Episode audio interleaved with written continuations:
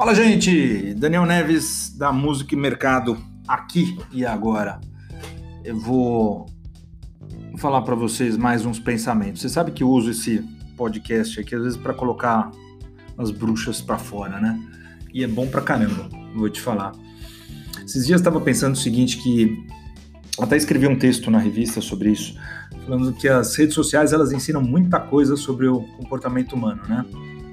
É, ela ensina quem não gosta de você, ela ensina quem gosta de você e ela ensina quem quer pagar para você, pagar para te assistir, por exemplo, se você for um músico, porque pô, você viu a quantidade de artigos, né? E todo mundo falando sobre monetização de live, monetização de live, o que é bem necessário, porque precisa a gente precisa converter financeiramente o trabalho, né, desses dos artistas, quer dizer, todo mundo precisa ser remunerado. As pessoas estão estão aí trabalhando e os shows presenciais, apesar de ter agora saído do drive-in, é, mas isso é o quê? É um caso, quantos casos serão possíveis, né, de drive-in com, com show?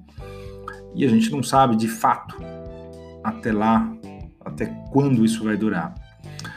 E o, além do que, tem mais um ponto. O digital ele vem impactando no preço de tudo, ou de quase tudo. Uh, seja da música, seja da, de tudo, cara. Se for pensar o quanto, o quanto gerou de impacto uh, naquilo que, que era vendido antes. Vou dar um exemplo como trabalho jornalístico. Como se antigamente o jornalista trabalhava e tinha ali o seu salário, hoje basicamente o jornalista ele é medido pela quantidade de cliques que ele tem, a quantidade de acessos. O jornalista tem muitos acessos, joia. Comprovadamente, ele é um bom jornalista, veja só. Então, numa história dessa, o, o ruim muitas vezes acaba ganhando, o popularesco, né? É, o clickbait, enfim. E a música também não foge muito dessa regra, não. Se ela for bem popular, ela vai ser muito mais ouvida. Talvez para não dizer se ela for muito tosca, ela vai ser muito mais ouvida ainda, né? Mas enfim, é assim que é assim que é. Voltando sobre o lance das, das casas de show, já que a internet é uma outra seara e depois a gente fala nela, é, o que, que resta para quem trabalha com música? Numa situação de pandemia como essa louca que a gente está vivendo, esperar, esperar que alguém brigue, nos dê a solução, esperar pela vacina, é, esperar que as casas fiquem cheias, sei lá por quê, imunização emanada. Ah, a gente vai ficar comparando o Brasil com o Uruguai, com o Canadá. A gente vai se escorar na realidade dos outros.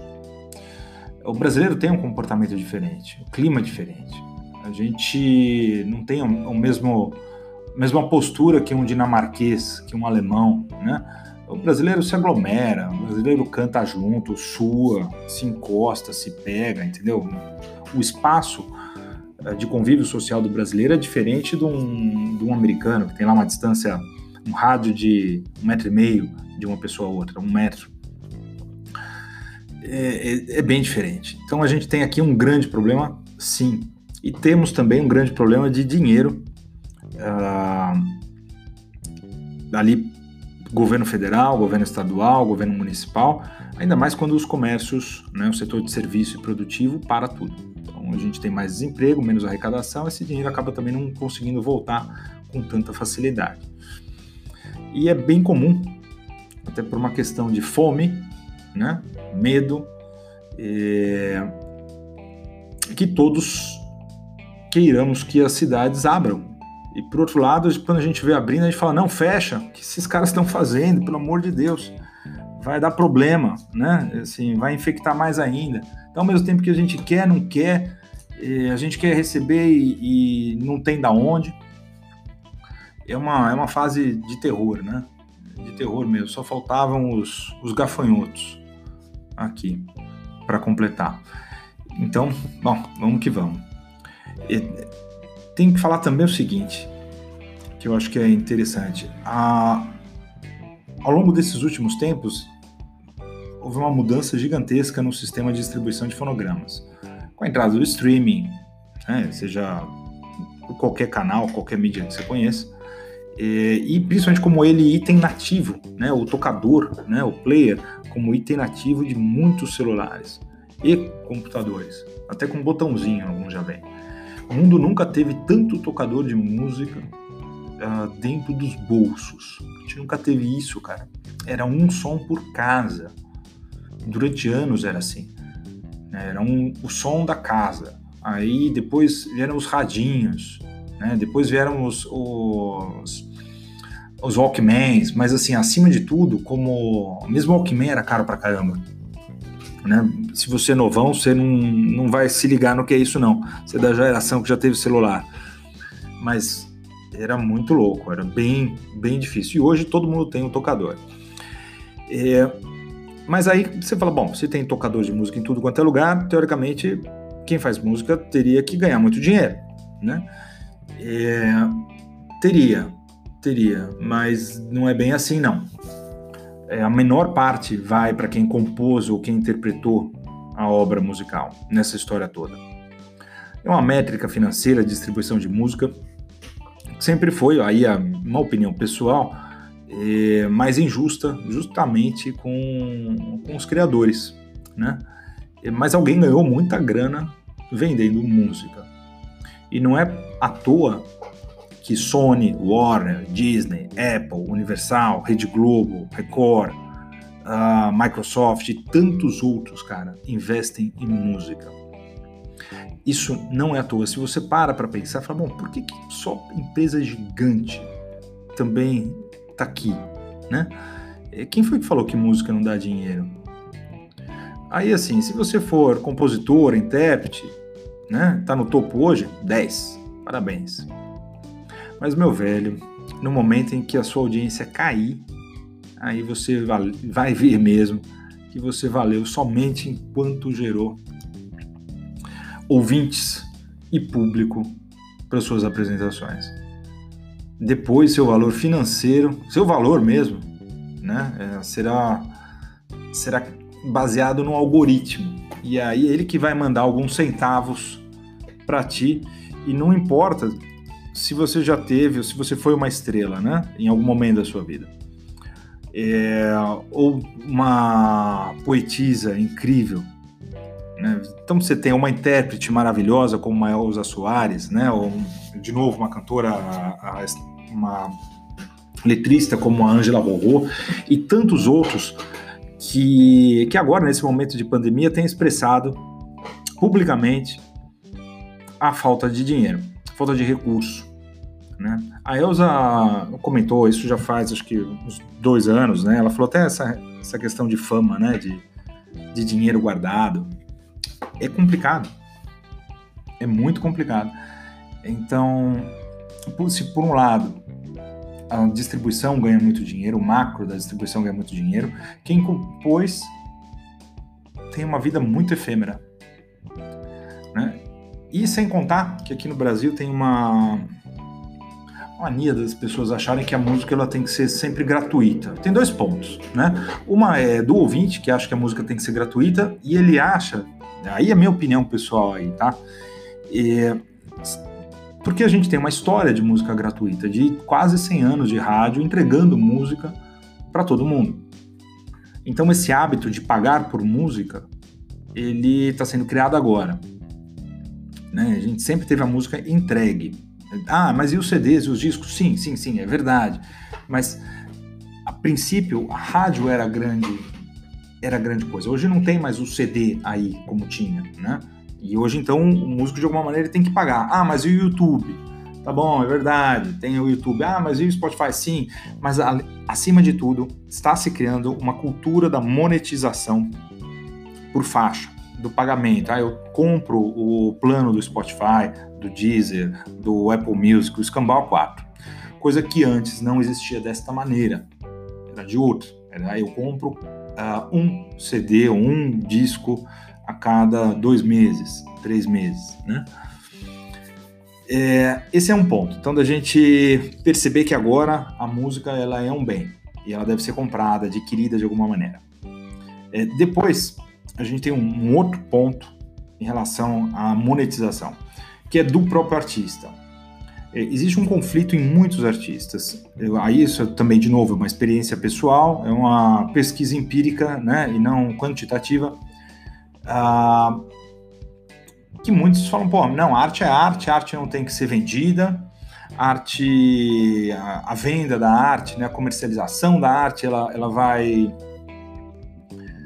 deixar a minha arte menos valiosa, ela vai perder o conceito. Ah, e essa leitura é interessante, né? ou ela iria perder a poética. Essa leitura é interessante porque ela, ela até que ponto é verdadeira? Até que ponto o dinheiro ele corrompe o artista? Depende do artista. Né? Você quer ver dois casos? E eu não vou dizer aqui se eles foram corrompidos ou não, tá? Mas eu vou deixar dois claros porque um, uh, ambos ilustram uh, bem. Um é do Romero Brito, pintor. o Romero Brito faz uh, uma pintura pop e ele vende a arte dele em tudo quanto é lugar. Então vai de xícara, prato, camiseta, chinelo, é, escultura, tudo ele coloca o estilo dele. E muita gente critica o Romero Brito por isso. Ah, porque ele é pop demais. Né? Então ele vendeu a arte dele, é uma arte comercial. Agora vamos para o outro lado. Pablo Picasso pintava prato e não deixava de ser Pablo Picasso, de ter o seu valor de arte reconhecido, muito caro.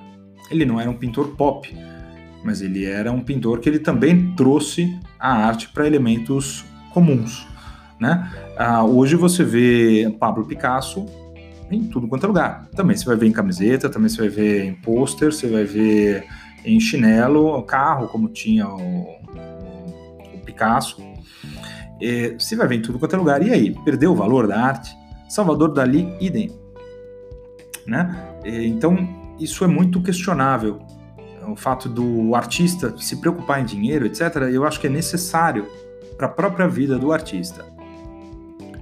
E porque o artista hoje ele é um cara músico, não importa agora qual, né, músico em questão, mas assim isso vale para todos.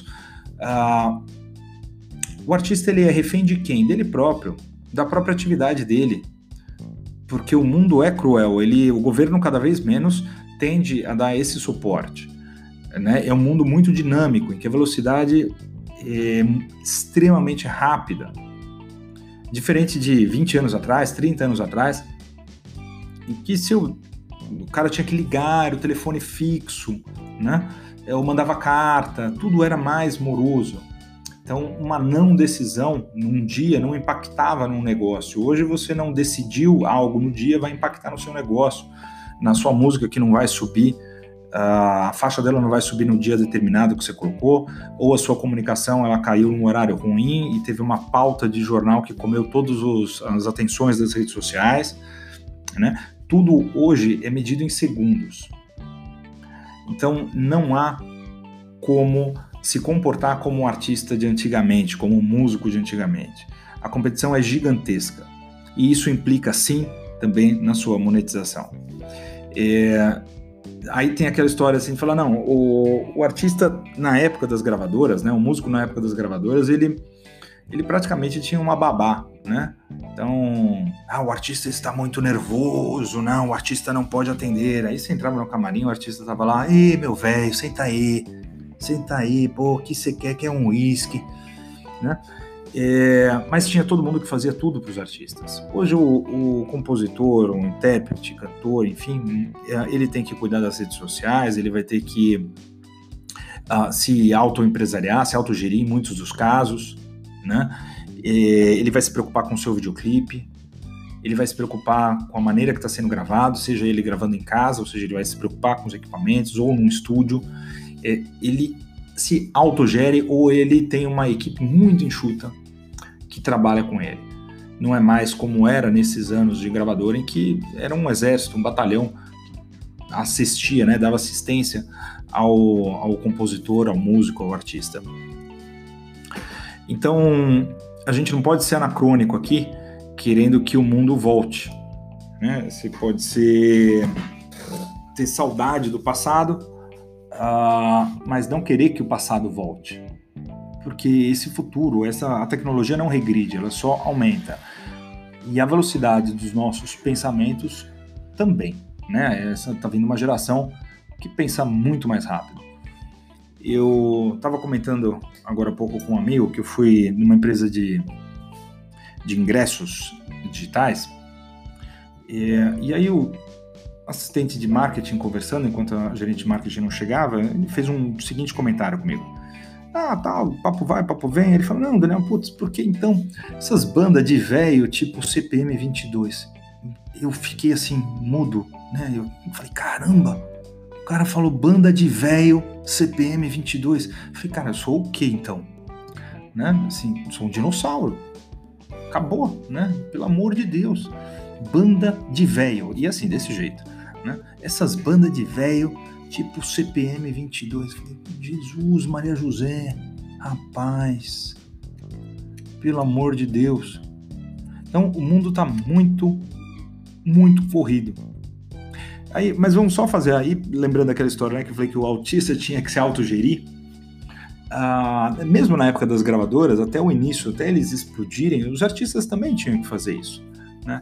Eu eu tenho um, um, irmão acoplado que é o Ceceu Valença. Ceceu é filho do Alceu e ele foi criado com meu pai é, uma boa parte da vida dele, então ele chamava meu pai de pai, né? Meu pai faleceu. É... E assim, e com isso a gente acabava sabendo todas as histórias do Alceu tal, e, e o quanto o Alceu Valença é, lutou aí para construir a carreira dele. Né? Então, mesmo ele tendo um puta talento, o Alceu ele anunciava os shows com megafone na orla do Rio de Janeiro, vestido de palhaço. É... Hoje talvez esse trabalho se, se equipare ao trabalho das redes sociais, né? Até a hora que ele conseguiu uh, ganhar protagonismo, teve fases ótimas e fases horríveis, né? É...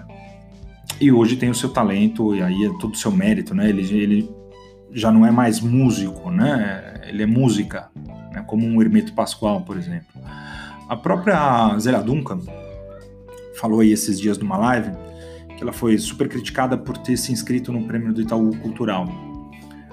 E, e ela fez uma live meio puta, assim, falando, porra, né, desabafando, né, uh, por que, que ela não poderia se inscrever, tal, etc. Mas uma frase que me chamou a atenção foi sobre a plateia vazia, né? Ela falou assim: pô, eu toquei tanto em boteco, com gente me cantando e não sei o que lá, assim, com ninguém assistindo, né? Indo para um outro bar, pegando táxi à noite ou ônibus, né? É, se autogerindo, né? E aí hoje o artista novão, ele faz o seguinte, o artista novo, ele, a primeira coisa que ele coloca é fulano de tal oficial. Então, o cara não tem público nenhum, tem a mãe o pai dele seguindo ele no, no Instagram e ele coloca oficial, já começa daí. Aí ele quer ser mais famoso no Instagram, no TikTok, no YouTube, do que do que de fato se, se preocupar em compor ou interpretar direito. Né? É, isso é mais ou menos é a versão do, da promoção do Alceu, só que as avessas, né? Porque o Alceu assim, sempre teve talento, né? E um talento poético maravilhoso. Ah, então, é, pô, é curioso, né? Quer dizer, vai querer ser ídolo do TikTok primeiro, né? né? Do YouTube primeiro. Não. Teve uma. Aí tava lembrando também o seguinte: teve um, um capítulo progr... do programa Provocações com o Antônio Bujan, que uma vez ele entrevistou a o maestro Júlio Medalha. E falando de música, e reclamando, e não sei o quê, que vai. E aí ele fala assim: o Antônio bateu na mesa, o Bujan, e falou assim: Júlio, a ignorância sempre será superior. E é verdade. Né? Se você olhar, a ignorância, em todos os sentidos, ela é superior em quantidade. A gente tem muito mais pessoas ignorantes né, ou com baixa instrução, uh, com déficit de, de atenção, enfim, com tudo. É, é muito maior. E, e aí, é, com um mercado ultra fragmentado como a gente está, né, um, um, uma nação, ou aliás, talvez uma geração uh, fragmentada, cheia de fractais, porque as coisas não são mais verticalizadas como elas eram. A internet ela tornou todo mundo com um potencial de, de produção de conteúdo, de opinião, é, de se encontrar os seus nichos, né? Então as pessoas elas antes elas tinham lá rock, sertanejo, né? É brega, era tudo romântico, era tudo tum tum tum. E hoje elas, elas falam não, eu quero um rock uh, gospel que que as pessoas tenham orelhas de Dashhound. Perfeito, aí tem lá o grupo da banda que tem isso. Quer dizer, hoje a gente tem fragmentos e nanonichos muito claros, né, para todos os gostos. Então o mercado ele está horizontalizado, porque você consegue encontrar tudo. É, e você tem nesse meio campo aí também uh, músicas muito questionáveis, né, o arte, do ponto de vista artístico, né, muito questionável, é, vindo de todos os lugares tanto de uma classe A quanto numa classe uh, E, né?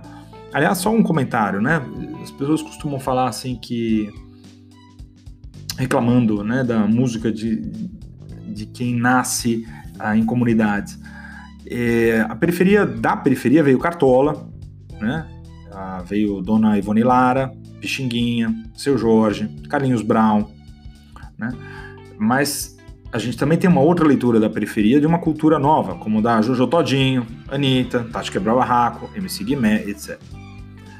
Cada tempo e da época, ou enfim, cada tempo, cada, cada estágio da vida, cada cultura se comunica de uma determinada forma e a cultura reflete a, o que aquela área tem para oferecer, a educação, tudo mais. Só que a gente tem que estimular que as comunidades, assim como os bairros de classe média e classe alta, ofereçam o melhor, sempre.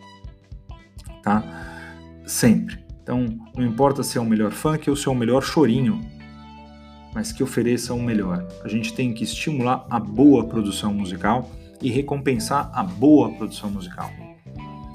Então, Inclusive, os patrocinadores das lives deveriam ter um pouco essa, essa ciência, né? Porque a música ela pode ser de protesto, ela pode ensinar um camarada a passar no vestibular, quando ela é cantada num cursinho, tem vários cursinhos que se fazem é, que se utilizam da música, né, para para facilitar a memorização das aulas, né? Elas podem ensinar uma criança valores cívicos, elas podem destruir uh, uma relação, inclusive. Elas podem incitar a violência, elas podem. Né, a música tem um poder muito forte. Então, vai aí um recado para que a gente perceba a responsabilidade que todos temos com uma arma tão forte na mão, né? Mas é isso, vamos lá, vamos para frente, trabalhar, ter um, um dia melhor que que é isso. Quem faz quem faz a nossa vida cada vez mais somos nós. A gente não pode esperar nada de ninguém. Com pandemia ou sem pandemia. E esse era o recado que eu queria passar para vocês hoje, tá bom? Grande abraço e manda uma mensagem aí que a gente se fala depois. Valeu!